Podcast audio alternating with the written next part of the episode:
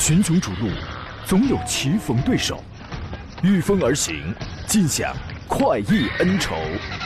享受人车合一的至臻境界，你首先需要选对最合适的宝马良驹。精彩汽车生活从这里开始。买车意见领袖，权威专家团队聚会团购买车，专业评测试驾，主持人杨洋为你客观权威解析。这里是购车联盟。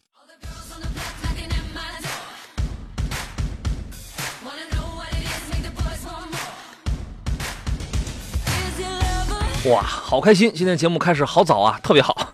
欢迎各位在周三的上午时间如约收听山东交通广播的专业购车节目《购车联盟》，我们为你开拔起航了。我是杨洋，在济南问候全省的汽车朋友。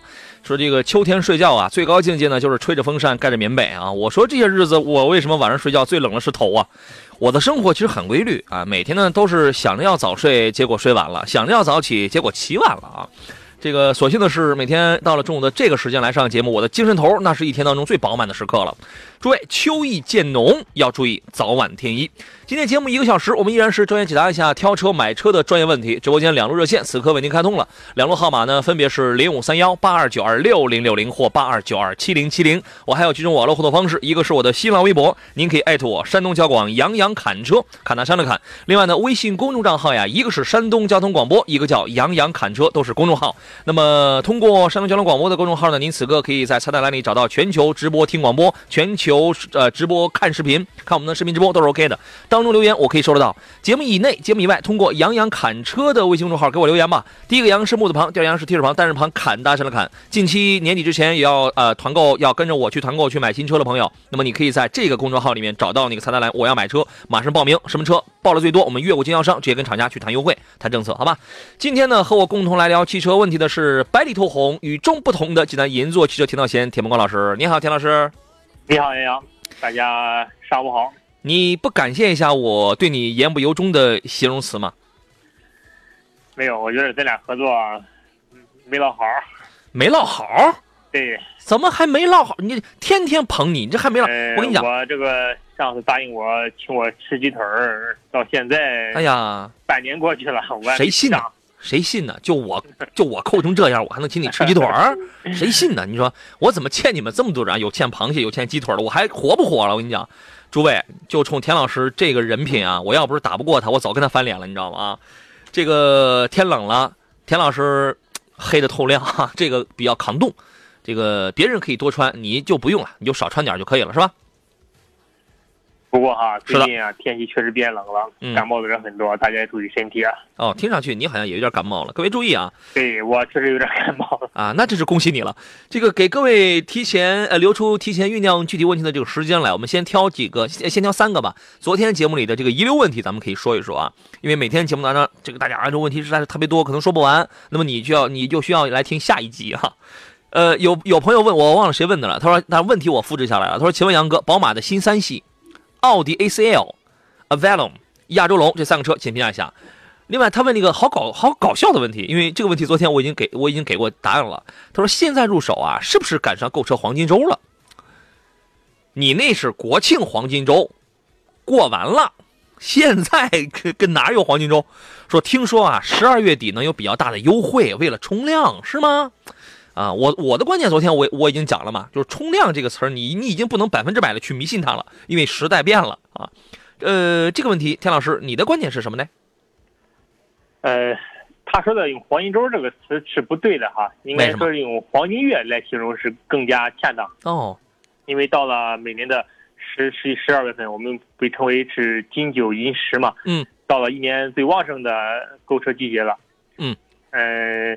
但是因为刚刚过了济南九月份的车展，而且山东省大部分车展在九月份都有，导致了很大一部分购购车需求的释放，嗯，会导致在十月份的时候新车销量降低。但是厂家任务并没有减，这时候很多人会经销商会搞促销，嗯，所以你在十月份买、十一月份买都可都可以。十月份相对而言是一个淡季，但是你要真等了十二月底，田老师，你你你预测一下，不要等十二月，千万不要等十二月。等你真正到了十二月，发现你你想买的品牌，嗯，完成的好，好多人一开始收价格了。嗯，完那要是那些完成的不好的呢？关键你知道你那个品牌买的品牌是完成的好还是不好吗？完成的不好也就不怕开水烫了，你知道吗？也也不差你那十三八台的了。所以说他也不会差那点事儿。所以说呢，你要按我去买车的话，基本上十一月这个是一个淡季，这个时候呢，你去看一看。再一个，你买车你得跟对组，你你得跟对组织，赶快跟对洋看车团，我觉得这个就没有问题了啊。回到那三个车，新三系跟 A4L 跟亚洲龙啊，这三个车其实还是很不一样的啊。呃，现在这里边最便宜的 A 四其实已经很也很便宜了，亚呃几乎和亚洲龙这是一个区间了。但是这两个车我觉得还是从风格呀，从买车的年龄段啊，包括这个对于驾驶的这种执拗上，其实还是有很大差距的啊。三系在在这里边对操控是更为偏执的，这是更为执拗了在操控性上啊。这三个车您是怎么来看的？呃，因为我我没有开过三系哈，特别是新款三系我没有开过，但是新款的 A 四我开过，嗯。我对新款 A 四的感觉就是它比上一代产品啊，从因为换装了新的发动机跟变速箱，我觉得动力的这个匹配啊比上一代要好，提速要快了，操控性感要强。嗯，呃，相对来说比上一代的产品的油耗可能也降低了，但是因为它换装了 DSG 的产品，可能比上一代的这种 CVT 的在这种这种平顺性上可能要稍微差一点。嗯，但是带来的是经济经济性以及对。以及动力提升，呃，这东西大家自己自己去衡量。嗯，呃，三系吧，但是虽然我没开过，但是对于这个车子了解的话，它应该就像杨洋老师你说的，它的更加偏执，它更加的用户精准，它更多面对的还是其实更年轻、年龄更小的这种。用户群，嗯嗯，它对于操控的这个操控性的这对它对操控，这是在在这里边，我们可以说它是非常出色了，它是这个近乎于偏执的这么一点。对，亚洲龙呢，我我觉得你如果考虑一点，哎，你还想要一点运动范儿啊，还想要一点这个商务特质啊，我觉得你是可以考虑的，你是可以考虑这个。不然的话，在那两在那两个豪华品牌面前，其实它没有什么太大的优势，它没有什么太大优势但是啊。其实很很少有人把亚洲龙跟三系啊或 A 四放在一起，价格差不多，它可能是瞄准的是这个，你知道吧？对，是意思啊。呃，然后呢，第二位朋友问的是英菲尼迪 QS 五零和讴歌的 RDX 该怎么来选啊？因呃，因为讴歌现在呢，讴歌是这样啊，呃，现在呃老百姓接触比较多的一个是 CDX，一个是 RDX。CDX 我我的意见是简直那就是不能买，为什么呢？因为你买到一个飞度底盘结构的一个三十万的 CDX，非扭扭扭力梁的一个非独立后悬架的那么一个，你买它干嘛呢？RDX 的这个价格，那那明显它要上来了，又多了十几二十万了，是吧？那么这两个车现在。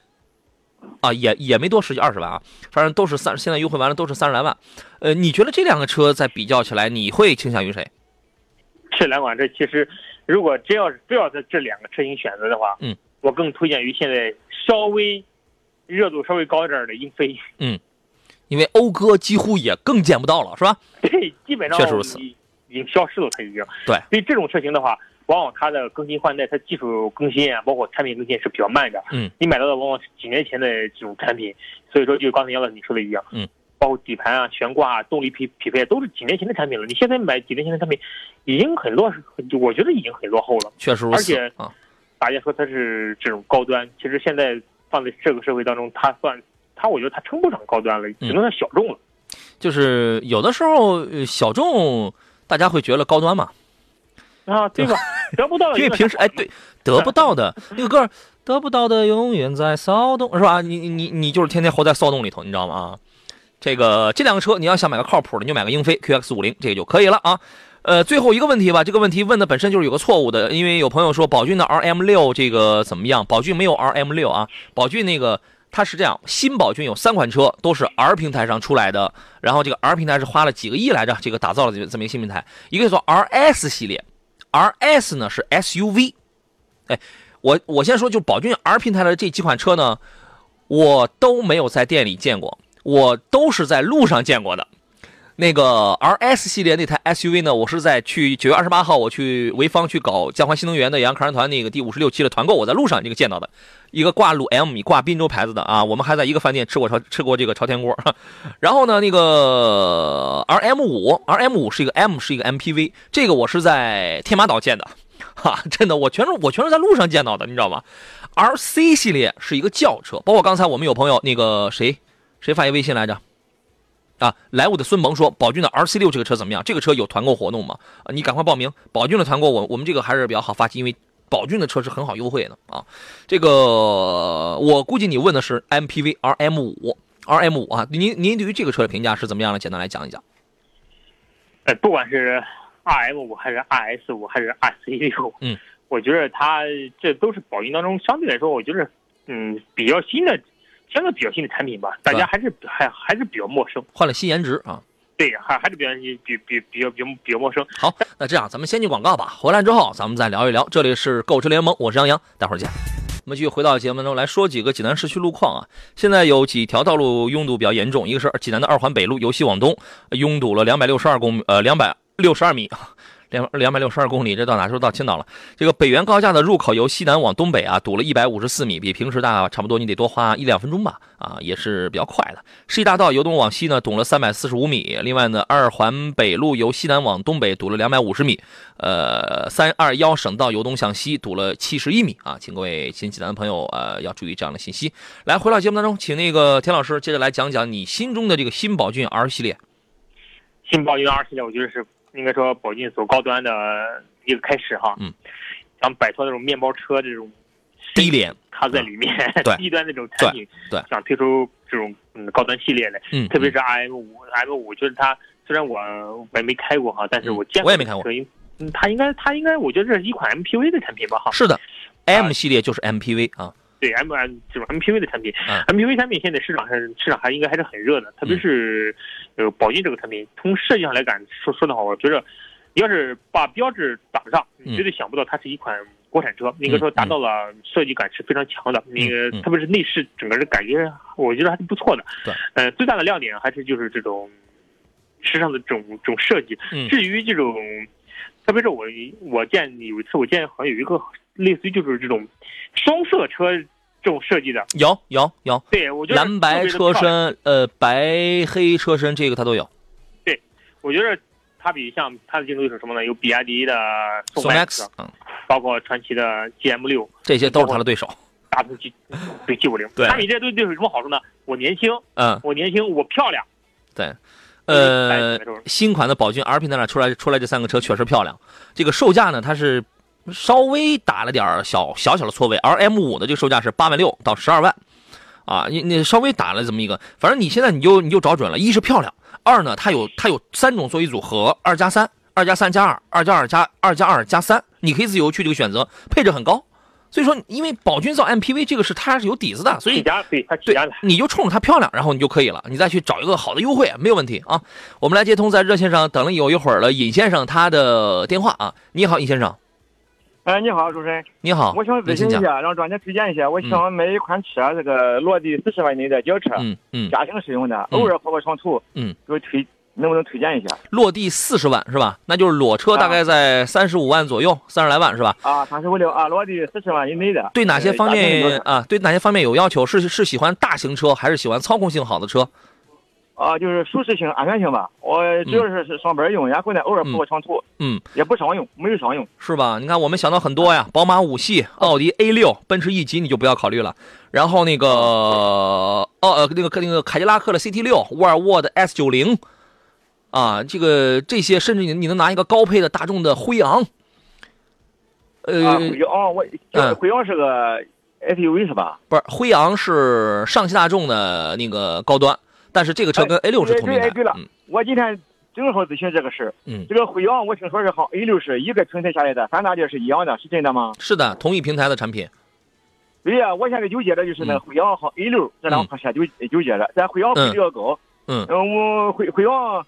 嗯，我看中了，他们推荐说是你那个辉昂是个牌子不不如 A 六要要硬一些。嗯，这个这个看中辉昂了怎么样？这个这个不用他们推荐，这个是人都这个知道。这个，呃，现在现在那现在就剩下你你想问的就一个问题，就是辉昂对比的是 A 六是吧？你的预算是在是四十万落地。A 六 A A 六这个 A 六呢，我看那个。这个两驱的这个高功率的那个，和它差不多价格，嗯和那个辉昂是吧？啊，辉昂那个特特高配的，嗯，但是辉昂配置要高，嗯，呃，我想中辉昂的怎么样？家庭用？田老师觉得呢？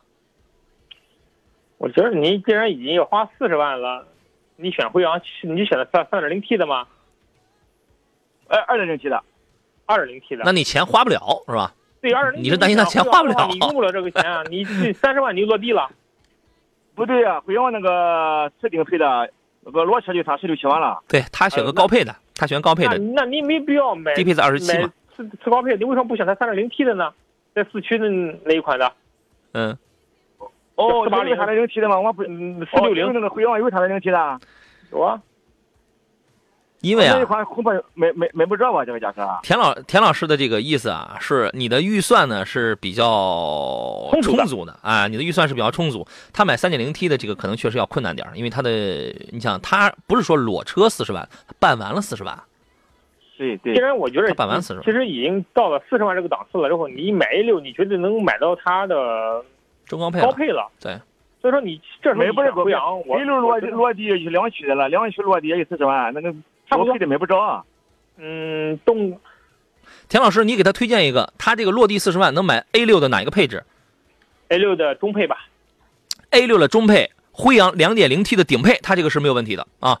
呃，田老师，你觉得我做过辉昂，我也开过辉昂，嗯，呃，辉昂的内饰，辉昂从这种发动机变速箱来说的话，是跟 A 六上一代的 A 六它是一样的，嗯，它比我比的上一代 A 六哈，嗯。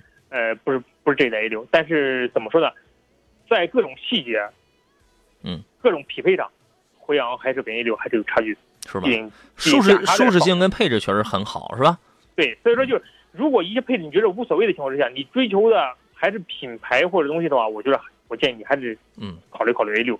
但如果说在预算有限，或者是我就想低调。呃，我也想买个配置特别高的车，那你选辉昂。嗯，假如说你的预算没有那么高，比如说啊，你的你的预算就三十来万，你三十万出头，你三十万出头只能买个标配这个 A 六，那我绝对不会让你去买 A 六的，你直接你就买一个中配的辉昂，那那个确实要好很多。但你的预算现在是拔拔的是挺高的，拔的挺高的话呢，那这个东西其实就是可以有一些变化了啊。对，包括五系也可以啊，对吧？个人用上班上下班开，五系新款的五系价位也能拿到嘛，四十万以内。哦，也说是这个老师不不不推荐这个辉昂辉昂这款车是吧？呃，我们不是不推荐辉昂这款车，是因为你的预算足够买到更好的车型了。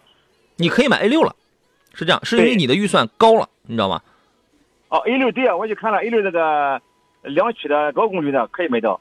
可以啊，对，那你就买这个就哎，那你买这个就好了。哎，新款 A 六 A 了。对，但是我感觉这个配置配置配置有点低一些啊，比比辉昂比起来啊。那肯定的。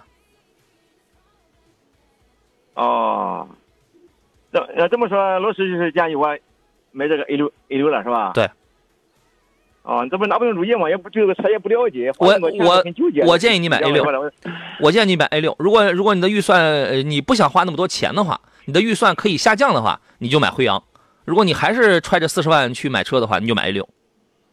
A 六 L 那个两驱的高功率的两驱的是吧？不管哪一个配置，你你这个预算。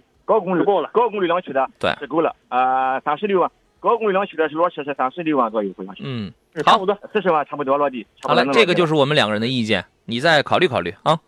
好的，好的，好嘞，再见喽，谢谢。好嘞，拜拜，拜拜。呃，这这朋友叫什么名？这潍坊的朋友说，奔驰的 GLC、宝马的叉三、奥迪 Q 五、雷克萨斯 RX 四款车哪款家用比较合适？先淘汰掉 GLC，GLC 减震器断裂，你还想不想要命了？还？这个后期的维修保养费用哪一款最低，哪一款最高啊？最高的恐怕也是 GLC，叉三跟 Q 五的话应该差不了太多。RX 相对而言保养上它能你你是能省点钱的，对啊。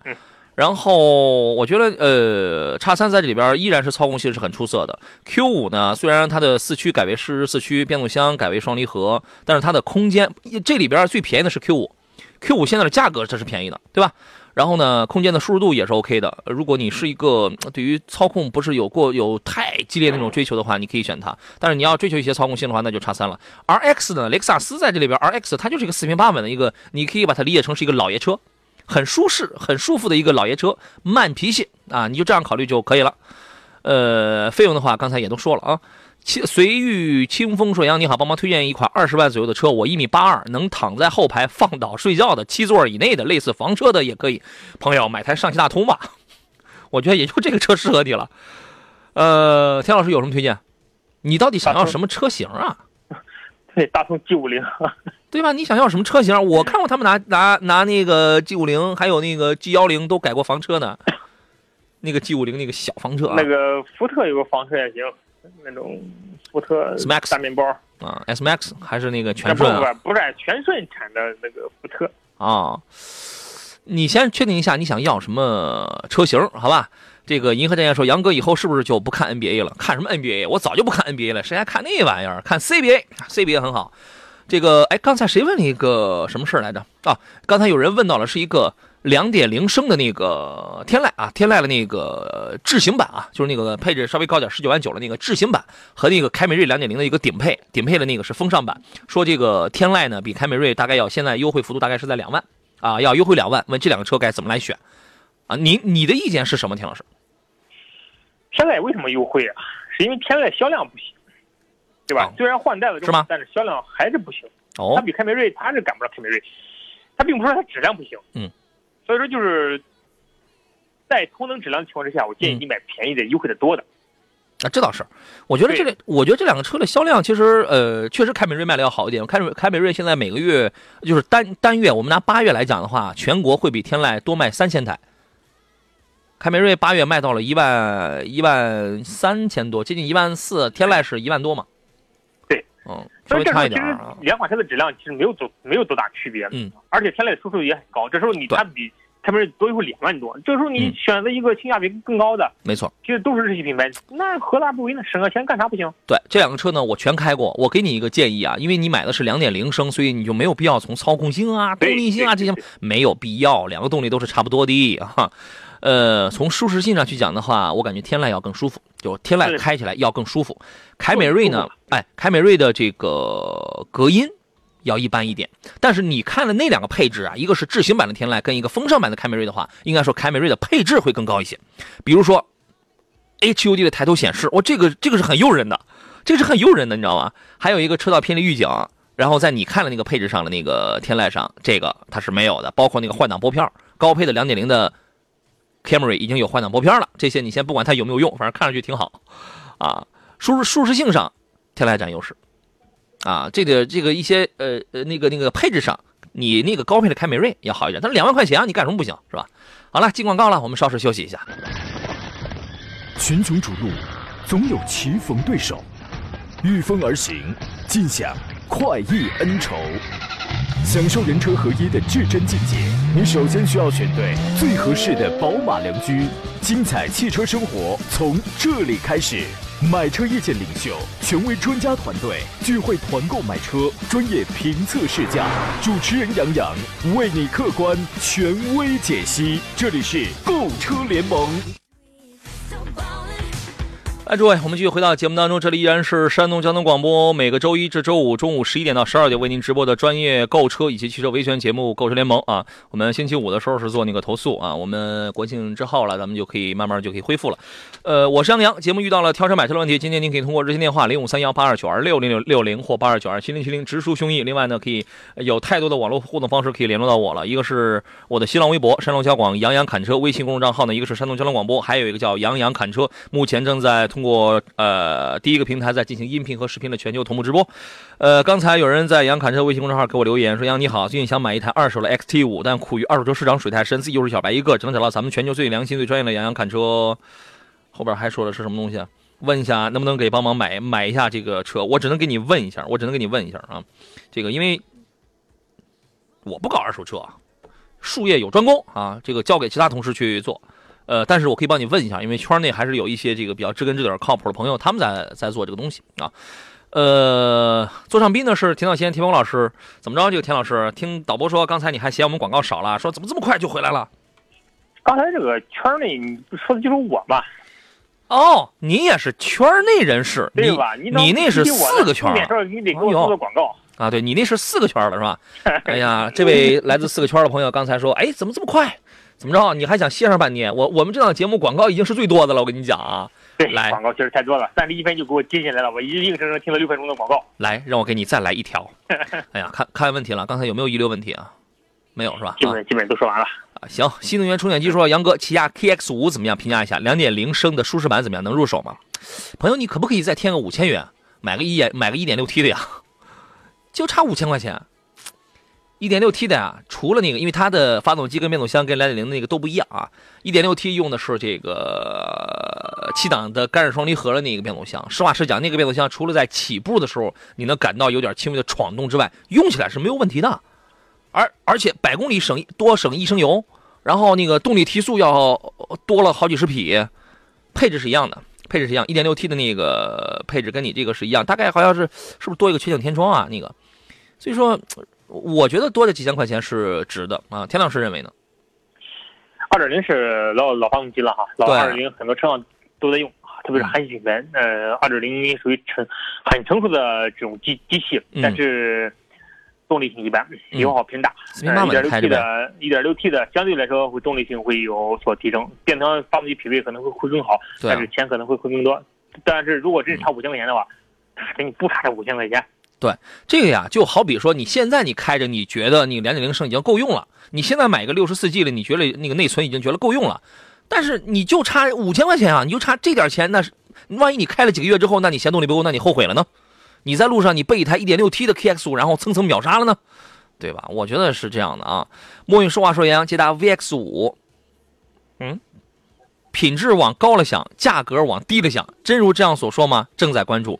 你说的是捷达的 VS 五嘛？这是呃呃，这个一一汽大众旗下一个纯国产的一个子品牌，但是件儿它会去用那儿那儿的件儿，内饰用料是比较一般的那种廉价料。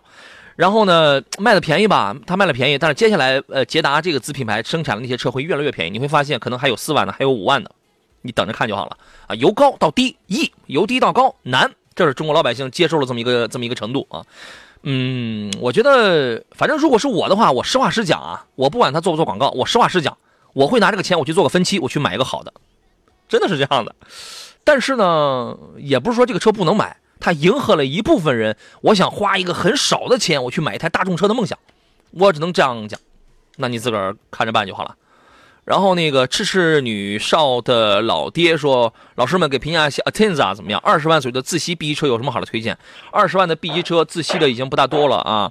这个两点零升的天籁，两点零升或两点五升的那个凯美瑞，我觉得其实其实这些操控性也都不差啊。阿特兹现在。”阿特兹会很便宜，现在很便宜，因为这个车的销量也非常的弱，然后保值也在也在逐渐看弱。其实真的是一款挺好的车，这事儿怎么办呢？这事儿您怎么看？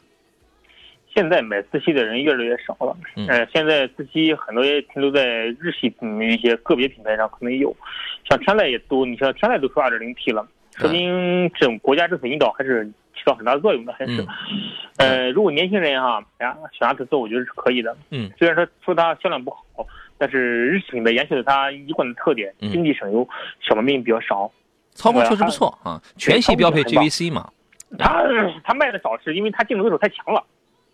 对，它面对的是凯美瑞啊、天籁啊，嗯，它竞争太强，导致了它卖卖的。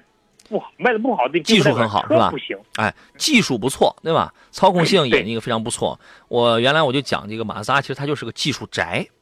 国产车里也有技术宅啊，马自达它它也它也是个技术宅。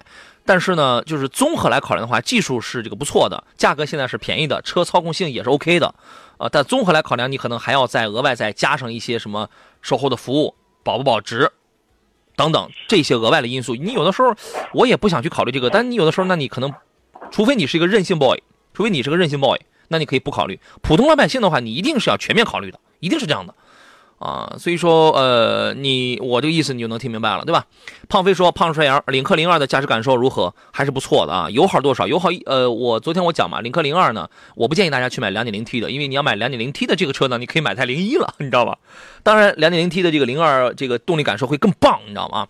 隔音做的如何？隔音我我觉得，嗯，它不可能说一点噪音没有。这样的运动一点的这样的车子啊，你要说一点噪音没有，那那不成了电动车了吗？说你试驾过吗？当然开过，这个没问题。呃，我给你举个例子啊，这个车了，操控性呃确实确实不错。你看它是一百八十几匹，一点五 T 的啊，这个一百八十几匹是一个什么概念？它大大概是一百八十四，它大概它是个什么概念呢？大家知道那个刚才前面有人说到了宝马三系是吧？三三系现在的入门的两点零 T 也是在一百八十匹。好了，我说完了，那那你就知道，虽然变速箱也会是一个事儿啊，变速箱也会起到一个很重要作用，但是我我想证我想向你证明的是，零二的动力操控感操控感受不差，它的这个提速真的不差。另外就是空间小，就是空间小，内饰的做工很讲究，很讲究。我特别推荐大家买那个黑白配的，棕白配的那个内饰颜色，很考究的啊。广龙庞贝说：“杨你好，我想问一下，二十八万落地 SUV 家用要求空间大，油耗低，空间大了怎么可能油耗低呀？”那你车你车是纸糊的呀，好用耐造啊，这个这都是十年前的话术了啊，这都是十年前的话术了。二十八万落地，空间得大一点了，油耗当然你不能太高，因为二十八万你要落地在这个价位，你就想就好了。最大排量是多少？两点五升，绝大多数是什么？是两点零 T，也有两点五升的配油电混的，楼兰，但这种情况不多，也也有两点五升的混动。啊，比如刚刚马上要上市的这个日呃荣新荣放，新荣放二十八万两点五的混动是可以落地的啊，这个绝大多数都是两都是两点零 T 啊，这个您怎么看呢？二十八万落地，二十八万的这个预算其实还是很充足的哈。嗯，除了日系的三叉戟之外，你还能选择汉兰达，两点零 T 的，嗯，对，汉兰达，这这个空间大，这个没毛病，空间大，对，低配的空间大，经济省油，呃，抗造。嗯，呃，再选没有了。然后呢，呃，两两点五升油电混的那个楼兰，两点你只能选就是日系三叉戟嘛。啊，对，日系的啊，这个因为在这个价位，就是德系跟日系的，现在你可以选，美系的你不要买啊。那我这样说你就明白了。途观 L，你再加上就好了。好了，诸位，我们继续回到今天最后一段的这个节目当中。此时此刻呀，济南的这个纬一路呢，由南向北方向堵了一百八十三米了。二二零国道由西南往东北堵了两百三十米。江水泉路的由南往北呢，堵了一百零七米。空港路由西往东堵了三十二米。文化西路由西向东方向堵了两百六十七米啊，请各位注意。插播一个本台活动，由山东交通广播、山东省公安厅高速公路交警总队共同举办的百日零违法大奖等你拿活动第二季正式启动了。九月二十九号开始呢，一百。天时间之内，只要您是山东牌照的车主，持有效证件就可以报名参与。报名就会获赠十元的优惠券，享受最高九点五折的加油优惠。呃，每周呢三十人获得两百元加油券，每周二十人获得一千元加油券，最终最后将有六人获得一吨油大奖。除此以外呢，还会有特别的周奖、月奖、大奖，分别送出八十八元乘车意外险、八百元 4S 店的保养和五千元的保险。参与方式：关注微信公众账号“山东交通广播”，发送“好车主”这三个关键字报名参加。每周五呢，山东交广还有这个山东高速交警微博直播抽奖，一路长途节目公布最终获奖名单。刚才我们说到这个捷达这个 VS 五啊，墨韵说话，然后说一事儿，他说那也不算大众车了呀，算呀，它是大众旗下的一个纯自主品牌，你明白吗？就像是现在的启辰之于日产，像曾经的理念，还有思明至于本田是一样的，一样东西。说那以后大众捷达还生产销售吗？当然，当然生产啊。它是这样啊，国产的捷达这个品牌。它一定会再生产一个四万五万的一个轿车，那你合资的捷达，那你不可能到这个价位，对吧？就这么个道理。所以它现在它先不出那个轿车呀，它先出一个价格高的 SUV 啊，后边再慢慢再给你出便宜的。这就是我所指的由高到低易呀，你知道吗？啊，亮说杨老师，星途这个车你试驾过吗？没有，我没试驾过。星途这个月要上 LX 是吧？然后呢，之前上了 TX 和 TSL，看上去挺大，没开过啊。这个。丁宏宇的问题是：Hello，杨老师，现代的 X 三五两驱两点零，你给评价一下优缺点，建议入手吗？落地价不超过十五万，同级别同价位的车有什么推荐吗？家用一年一万公里，谢谢啊。这个车，请田老师您来分析一下吧。三五啊，智跑啊，什么 KS 五啊，就是它都是差不多的产品。三五跟智跑这不是一款车吗？这这是一款车。基本上，我觉得在韩系品牌当中。它也属于走量的车型，在市场当中的保有量还还还是蛮高的，十一二万的这种这种入门级价格，我觉得性价比还是挺高的。因为你同价位当中花十一二万，你买不到别的 SUV。对，现在会更便宜。当时智跑出来一个，不就是一个十一万九千八，一个十三万九千八，一个手挡一个自动挡，就是就这俩配置嘛？三五 跟它是完全一样的，它俩就是它俩是一家的，同平台，大件什么都是一样，空间尺寸你几乎也都一样，配置也都几乎一样。你有这个，我没那个的。呃，三五反正四平八稳的开起来没啥问题。对，你我就要你说的对，用四平八稳这个词来形容这款车是太对了。对，就是我因为因为三五啊，你你想上一代三五是十五万起的，对吧？现在为了要好卖，价格很便宜啊。然后呢，呃，空间尺寸够大。说白了啊，我说的再直白点，你花十万，你不愿意买国产车，你就想买一个合资品牌，这是第一点，定住了。第二点，你想买个尽量大点你还你还不想要什么本田啊、丰田，就是就是那些小的。第二点定住了，那你只能买韩系车，只能这样啊。这个车身轻薄点隔音差一点开起来没问题，开起来依然是一台好车啊，你可以去买。呃，博瑞教育说：“杨你好，4S 店收的保险押金就是续保押金是吧？要回来没有问题吧？贷款买车没有，他只要能给你这个东西啊，本身他就不应该收。但是国家法律上现在是没有明确规定说你一旦收了，我要怎么去处罚你。实际上他呢是说白了，你站在他的角度上，他是不放心，他要捆绑你，每年必须要从我这儿要买保险。”啊，这个续保押金，你买完三年之后，你贷款还完了，我退给你。也有也有也有不退的啊。我们汽车帮，我的汽车帮这个节目，我们给东营的多少位朋友追回过这个续保押金，拖了 N 年了，都跑了，我们这都给那个追回来了。但是你要是真能追回来，也没问题啊。我但是我觉得做人嘛，我觉得大家都是情感动物，是吧？你既然从人家里贷的款，你以后还从人家里买个保险吧，是吧？是不是？我觉得有的时候也适当让人让人挣点钱啊。生活中我是一个这样的人，啊，所以有的时候别人给我推荐个什么东西啊，那个只要大差不差，只要看准了他不是坑我的，行可以。对，其实这是问题就两面性啊，不管你收不收押金，就在你买保险的时候，他给你便宜了，嗯，价格有优势，没多收你钱，对，那你买到便宜保险，这就是最大目的。就怕有的人啊，因为你有押金，正常卖给你一千块钱，嗯嗯，他卖给你两千块钱，嗯嗯，那明显的这个不行，就是。对，这就是讲不过道理去了。这个不行啊！怪奇乐说：“杨洋你好啊，卡罗拉的双擎一家跟雷凌一家给评价一下，这两个车是一样的车，雷凌会更年轻、更运动一些啊。然后呢，这个哎，我要我要来看杨侃车的大呃大家很多的这个留言了啊。袁明说关心的问题问三遍，请老师们评价一下沃尔沃尔沃的 S60L 2.0T T 四这款车。T 四现在已经没有了啊，T 四你买不到了。说这个为什么啊？你看他他问了嘛，第二个问题为什么没有 T 四了？因为有因为有 T 三了。”因为 T 五也不贵呀，啊对呀，T 四航站楼就可以取消掉了，你知道吗？因为有 T 三了，T 四在里边，T 四其实就是一个 T 五的一个低功版本，厂家策略给它取消掉了，你这个无可厚非，你现在买不到了，所以这个车也没必要说了啊。杰森伯恩说：“杨洋你好，我想买一台三十万出头的 SUV，我看了途观，哦，你三十万出头，你你买途观，你你这个挺其实是挺浪费钱的。”因为你可以买途昂的都可以啊。说还有什么可以推荐？日系除外。你看日系除外的话，在这个价位就是德系、美系，因为法系跟韩系在三十万出头恐怕没有什么很有利的产品了，对吧？德系、美系，嗯，这个美系里边，刚才有人问到了林肯的航海家，这个你可以看看，就是航海家就是 MKX，MKX 你可能买不到，MKC 你可以，MKC 呢你看了你就可以看福特锐界，这两个车是一台车。服务不一样，做做工不一样而已。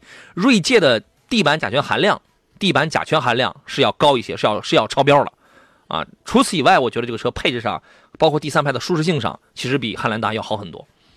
保养费用高点就高点吧，啊。然后德系里边，其实途昂我觉得这个真是可以。那除此以外，你就可以考虑一下，像是豪呃小一点的豪华品牌，宝马的叉一啊，奥迪的 Q 三啊，这个可以吧？这个没有问题吧？够得着，够得着啊！春风十里说：“为什么四 S 店告诉我全款买必须在店里买一年保险？他骗你的呗！全款买我还得在，我还得在你这里买保买买保险啊！骗你的这个是啊，这个没有什么疑义。田老师，你也这样骗过人？那个骗过人吗？没有，没有，没有。嗯，你必须要跟他讲明白了，为什么要从这买保险？钱老师说：你这辈子都得在我这儿买保险，对吧？嗯，让大家消费的明明白白的，这是主要目的。”哎呀，就是骗骗消费者不懂呗。你你这个事儿啊，你你你要是给他告到保监会，这个一告告一个准儿，你知道吧？没有任何一条说捆绑，你必须。你现在各位请注意啊，从 N 年前开始，你从一家四 S 店你买了新车，你愿意开走，或者你愿意在门口打个电话让保险公司上门来给你来办保来办保险，那是你的自由，那是你的自由啊。这个，或者说，你看这个销售员长得挺漂亮啊，你为了支持一下他的生意，你从他这儿买个保险，这都是你的自由啊，没有任何一条捆绑说你从这儿买了车，第一年、第几年必须要从他这儿买保险，啊，这是扯淡的话啊。今天节目要到这儿了，呃，还有很多没有聊的话题，咱们依然是留到明天的节目吧。再次感谢百里投红的田老师，咱们下回再见喽。好，再见，拜拜。节目以外，请通过杨洋侃车的微信公众号和我联系，关注杨洋侃车，呃，更多互动。从这个公众号里边给我来留言吧，我是杨洋，明天中午十一点准时再见。